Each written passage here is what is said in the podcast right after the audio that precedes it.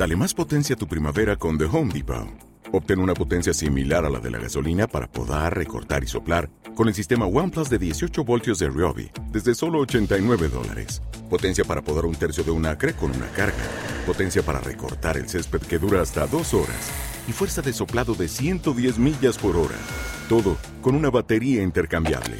Llévate el sistema inalámbrico OnePlus de 18 voltios de Ryobi. Solo en The Home Depot. Haces más. Logras más.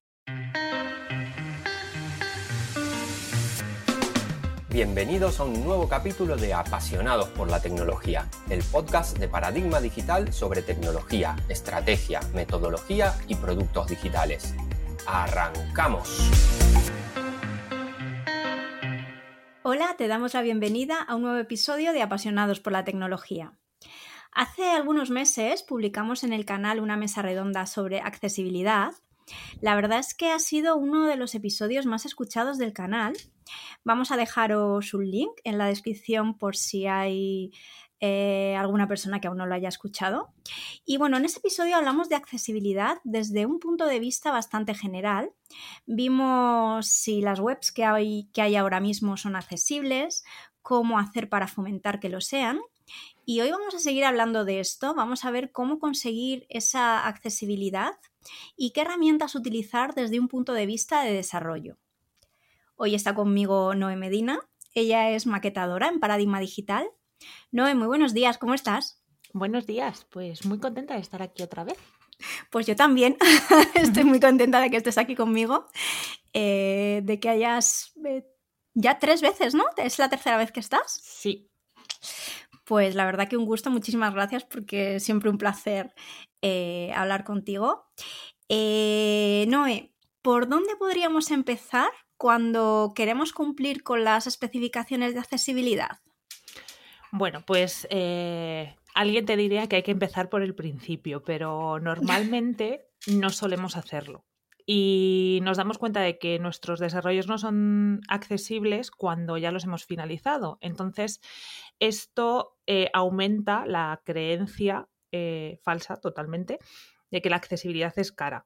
Es cara, entre comillas, porque, claro, tienes que volver a rehacer cosas. Mm, si, tenemos en cuenta la accesibilidad desde el minuto uno o desde el segundo cero en el que empezamos a desarrollar algo, em, es mucho más sencilla eh, y, más asequible y, bueno, eh, no solamente recae esa responsabilidad sobre el equipo de desarrollo.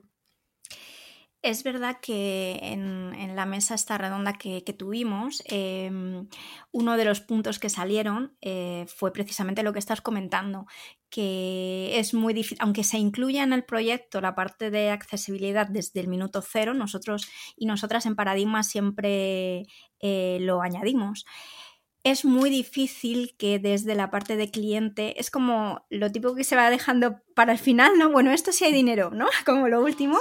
Y es difícil que salga, es difícil que salga. Y como tú bien dices, cuando eh, te das cuenta de que la web no es accesible es al final, con lo cual y eso implica mucho trabajo o un trabajo extra, más dinero.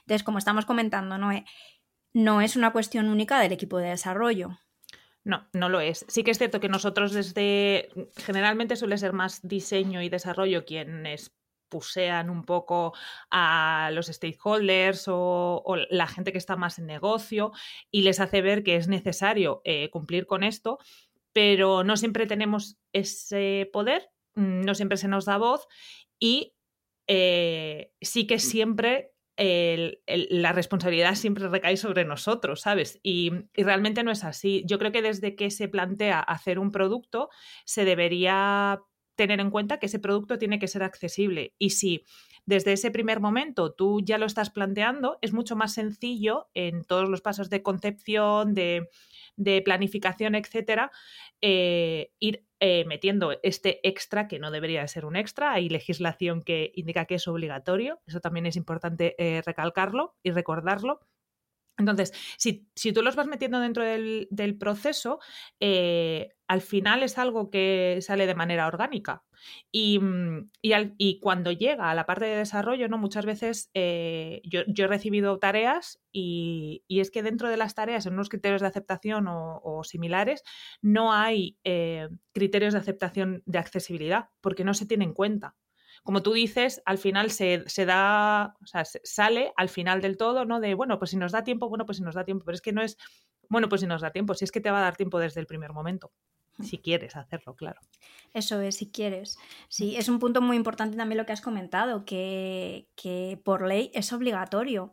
Em, es como si ahora mismo hacemos un edificio y no ponemos rampas, no lo hacemos accesible no, no nos entra mucho en la cabeza, ¿no? Justo. Porque se obliga. Pues lo mismo con las webs. Es, eh, es eh, totalmente el, mismo ejemplo. O sea, una persona eh, que tenga alguna discapacidad, la que sea, y que entre en una web, porque vimos varios ejemplos y algunas eran webs de bancos, o sea, cosas básicas para cualquier persona y que yo creo que, o sea, a mí me, me planteo qué nos pasa o qué nos falta para que algo que me da pena que tengan que ponerlo por ley para que la gente lo haga, pero es que aún así no se hace. Sí. Y es, es, es, complicado, sí, es eh, más que complicado, es eh, triste, ¿no? Yo creo. Mm. Em, desde un punto de vista de desarrollador o de desarrolladora, Noé, ¿qué herramientas eh, tenemos disponibles para poder implementar esa parte de accesibilidad? Vale, pues yo esta, este como apartado de, o sea, mi cajita de herramientas la tengo dividida como en tres niveles, ¿no? Eh, el primero sería em, el, más básico de todos, que la mayor herramienta que podemos tener para implementar la accesibilidad es el conocimiento. No solamente el conocimiento de qué estándares de accesibilidad hay, sino el conocimiento eh, del lenguaje básico que nos sirve para hacer productos habitualmente, que es el HTML. Si tienes un conocimiento, eh, si tienes un buen conocimiento en profundidad y estás comprometido con generar unas plantillas semánticas, estás haciendo mm, me voy a tirar un poco a la piscina, pero igual un 70-80% de lo que se necesita de cara a accesibilidad. Y es bastante simple, o sea, simplemente pues, pues eso, se tiene que tener en cuenta a, los maquetadores dentro de los proyectos, que eso también es una gran lacra que, arrastramos mucho en el desarrollo. Em, muchas veces se parte desde una parte teórica, o sea, de una base teórica eh, insuficiente eh, en relación no solamente a qué atributos o qué etiquetas debemos usar correctamente, sino a cómo conformar una página, eh, porque hay mucha gente que lleva muchos años desarrollando, pero no ha ido actualizándose. Y, por ejemplo, hace unas semanas se aprobó la nueva especificación de la WCAG y, tenemos que, o sea, la gente que somos maquetadores, tenemos que estar al tanto de eh, estas nuevas novedades que han salido, qué nos van a pedir, qué debemos dejar de utilizar, etcétera. No es una cosa de, bueno, yo aprendí HTML en la carrera, en el módulo, con unos vídeos de YouTube y ya me sirve para hacer eh, mis maquetas. Hay que seguir formándose y hay que seguir eh, interesándose por hacer que nuestros desarrollos, pues eso, sean accesibles. Yo entiendo que eh, también hay mm, eh, problemas a la hora de, este, de tener este conocimiento o de poder implementar lo que sabes porque muchas veces se tira de librerías o de códigos eh, que, son de terceros y que nosotros no manejamos.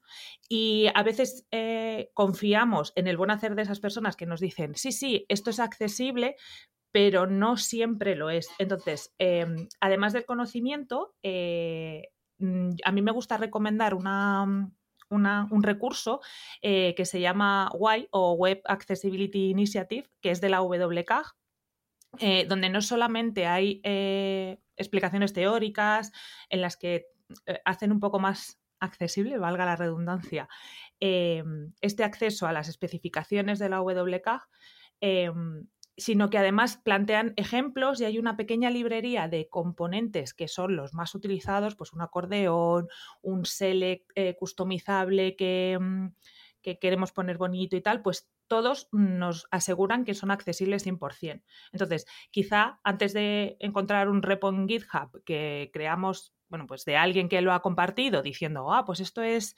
eh, genial y es accesible, saber que la propia WCAG y sus iniciativas nos dan em, opciones de las que podemos de las que podemos tirar. Entonces, esas son como las dos primeras eh, herramientas del, primer apartado. Luego, em, durante la etapa de desarrollo como tal, estamos muy acostumbrados a utilizar linters para, nuestros, eh, para nuestro código JavaScript, para los frameworks que utilizamos y demás. Incluso eh, tenemos eh, siempre en los equipos, o se debería tener, una configuración para los editores, para que no surjan estos típicos debates de tabs versus spaces y cosas así. pues también hay em, extensiones para los IDEs que nos van a cantar, entre comillas, ¿no? Em, lo que estamos haciendo mal. Igual que nos salta un error de, oye, te has dejado sin cerrar estas comillas o se te ha olvidado una llave aquí, eh, vamos a estar desarrollando código y nos va a saltar un error que nos va a decir, oye, igual aquí en vez de utilizar un div, ¿por qué no utilizas una em, etiqueta HTML que sea un poco más semántica? Y, y bueno, no te lleva, o sea, no es súper eh, desagradable encontrarte ese error y yo creo que eh, es importante saber que, no todos nacemos eh, sabiendo, evidentemente, que cuando yo aprendí a maquetar la accesibilidad mm, ni estaba ni se la esperaba y yo lo empecé a escuchar cuando ya estaba desarrollándome como, como desarrolladora y, mm, y que yo creo que la forma más fácil de aprender es learning by doing, ¿no? Y si tú todos los días estás haciendo tus maquetas y te van saltando errores, pues a lo mejor la primera vez pones un div, la segunda ya te acuerdas o no de que te dijo que no tenías que utilizar el div, pero la tercera seguro que al ver repetido otra vez el, el, error vas a decir, joder, pues si ya sabía yo aquí que no tenía que poner un div y vas perdiendo la costumbre de hacerlo mal, entre comillas, para ir haciéndolo bien. Em, una, una, de las extensiones que me gusta a mí para. Yo utilizo Visual Studio, se llama Web Accessibility, que es un nombre muy fácil de recordar. Y, y nada, pues es lo que os he comentado, que según vas escribiendo código, pues te va diciendo, oye, no utilices esto aquí, utiliza esto otro. Pero no solamente tenemos eso, sino que eh, dentro de nuestros propios test podemos añadir eh, otras herramientas. Hay unas herramientas de accesibilidad que son bastante conocidas, eh, que se llaman Axe Tools, que muchas veces nos quedamos solamente en las extensiones que podemos añadir en el navegador, que nos hacen un barrido de la accesibilidad de nuestra web pero Axe cuenta con una serie de librerías que se pueden importar como dependencias en nuestros proyectos que eh, a la par que pasamos nuestros test unitarios o lo que sea y nos van diciendo eh, lo que tenemos bien o lo que tenemos mal, nos van a saltar también los errores de accesibilidad. Entonces, pues, pues ¿por qué no lo integramos? Lo incluyes en tus dependencias, a la que vas a correr los test antes de subir una PR eh, te saltan, pues eso, que has hecho mal un método y que además no has cumplido con esta especificación de, accesibilidad. Eh, no sé, son, son, herramientas que están ahí y, me parece bastante fácil implementarlas y sobre todo fácil solucionar pequeños errores que, que luego porque un pequeño error aquí, un pequeño error aquí, otro aquí y otro aquí, al final se hacen una bola muy grande al final del proyecto, ¿no? Y mm, eh, de estas eh, herramientas, las de Axe, también eh, quería comentar que están disponibles para incluirla directamente en nuestros en Jest, que bueno, la gente que trabaje con frameworks JavaScript sabrá de lo que, de lo que estoy hablando. Y, mm, y, por último, más así relacionado con tirar código, dentro de las integraciones continuas también se pueden configurar determinadas eh, determinados testeos o determinadas reglas para cumplir con la accesibilidad. Por ejemplo, en mi proyecto utilizamos Sonar y cuenta con unas eh, reglas súper básicas por defecto, que tú eh, te instalas Sonar, bueno, lo, configuras para tu proyecto y ya, ya vienen por defecto, ¿vale? Y son súper básicas, pero es curioso porque si tú comparas las, estas reglas tan, tan básicas de Sonar con los, el informe que se hace todos los años en el que analizan un millón de páginas web y los errores más comunes con respecto a la accesibilidad, al final eh, machean. O sea, quiero decir que igual alguien puede ir a visitar la página de Sonar y ver estas, estas eh, reglas y decir, Uf, es que esto es súper básico, no me va a servir. Pues sí, sí sirve, porque si luego coges otras cifras te das cuenta de que es que son errores eh, que repetimos eh, constantemente. Mm, y, luego ya por último, una vez que ya hemos llegado código, ya hemos empezado a ver en la pantalla lo que estamos haciendo, las propias, bueno, los propios navegadores que muchas veces se tira de, mm, extensiones, pero los navegadores tienen sus propias herramientas de accesibilidad. Y, por ejemplo, yo utilizo Chrome, tiene un apartado específico de accesibilidad que es eh, súper útil porque eh, tiene, mm, tiene modos en los que puedes... Eh, puedes imitar o, puedes ver lo que tú estás desarrollando con, con determinados problemas de visión, por ejemplo. Eh, hay mucha gente que es eh, ciega para un color concreto, ¿no? O sea, tenemos en mente los daltónicos, pero eh, hay otros, otros problemas así de, visión más o menos asociados a esos, pues tienes la posibilidad a través de las DevTools de imitar eso y ver si, si tú lo que estás mm, codificando, ¿no? lo, lo que estás desarrollando, lo va a ver una persona que a lo mejor no ve el rojo o no ve el azul o no ve el verde, ¿no? Y mm, eh, también nos ofrecen la posibilidad de poder ver el árbol de accesibilidad. Yo hasta hace bien poquito no conocía este concepto, pero igual que vemos el DOM y vemos los elementos que tenemos, en el árbol de accesibilidad eh, mm, podemos ver eh, por escrito lo que el lector de pantalla va a interpretar eh, cuando, cuando navegue una persona que utiliza un lector de pantalla, un asistente, eh, lo, que va a navegar, ¿no? Lo que va a, ver, entre comillas, lo que va a escuchar de, nuestro producto. Y es muy interesante esto porque eh, eso es relacionado con el código que hacemos. Em, muchas veces pecamos más por exceso que por defecto y, creemos que porque poner más etiquetas ARIA o poner más capas o poner más nombres o lo que sea, estamos haciendo algo más accesible cuando muchas veces eh, poner de más hace que sea menos accesible. Y, este, esta herramienta, yo la verdad es que estoy súper enamorada de ella porque ya os digo, la he conocido hace relativamente poco y es como, mm, ¿cómo he podido vivir sin esto hasta ahora? Con lo, sencillo y lo, gráfico que se ve todo y lo fácil que te hace entender que tienes que ir cumpliendo con, con, una serie de orden y con una serie de parámetros para que la gente pueda hacer uso de lo que estás produciendo. Todas estas herramientas, eh, bueno, has comentado herramientas, extensiones, eh, algunos recursos, vamos a, dejarlos también en, la cajita de descripción. Me resulta que puede ser, o pienso que puede ser muy útil ¿no? para, nuestros oyentes. Em, yo me quedo eh, con todo lo que estás contando, Noé, que al final hacer que un desarrollo sea accesible no es algo difícil ni complejo, sino que simplemente es eh, bueno, cambiar la manera eh, eh, de desarrollar que tenemos y, poner interés también, ¿no? Y, querer hacerlo, claro, si no queremos es complicado, pero que al final no es algo que vaya a añadir una complejidad extra a un proyecto, sino todo lo contrario, ¿no? A modo de cierre, Noé, no sé si quieres decir algo, eh, destacar alguna cosa. Eh, sí, eh, quería recordar que mm, aparte de todo lo que se puede hacer desde desarrollo, producto y demás, y que hay muchas herramientas pues, que automatizan los test y, y que nos dan informes y a lo mejor pasamos y el Axe Core o el Lighthouse y nos dice, ah, sí, tenemos 100% de accesibilidad. Este tipo de cosas, eh, este tipo de herramientas solamente detectan un 30% de los errores eh, reales que hay en, de accesibilidad. Y es súper importante que haya un testeo manual por parte de personas especializadas en accesibilidad. No dejarlo solo a, ah, bueno, yo he corrido estos tests y me ha dado todo ok, esto es súper accesible. No, hay que hacer un testeo manual de ello.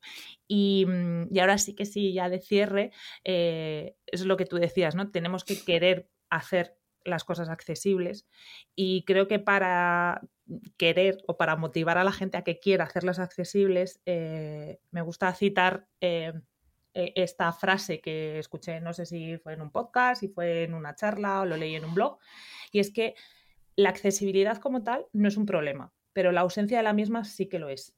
Entonces, tenemos que estar comprometidos con ello. Qué poquito cuesta a veces pensar en los demás, ¿verdad? Y qué poco se hace. Sí, sí, es verdad. Pues Noé, muchísimas gracias, de verdad. Mm, creo que has dado otra visión eh, que se necesitaba, ¿no? Esta visión por parte de, desarrollo. Em, esperamos desde Paradigma que, este episodio, junto con el que hicimos con anterioridad, pues sirva, ¿no? Un poquito para concienciar y que pongamos ahí también nuestro granito de arena para, para intentar mejorar un poquito el mundo, que como hemos visto no cuesta, no cuesta nada. Mm. Eh, gracias de verdad de nuevo y también muchísimas gracias a nuestros oyentes. Eh, nos vemos en el próximo episodio. Adiós. Cuando crees que un reto es grande, hay aún uno mayor esperándote. Gracias por escuchar el podcast Apasionados por la Tecnología. Puedes seguirnos en Twitter en arroba paradigmate y suscribirte a nuestra newsletter en paradigmadigital.com.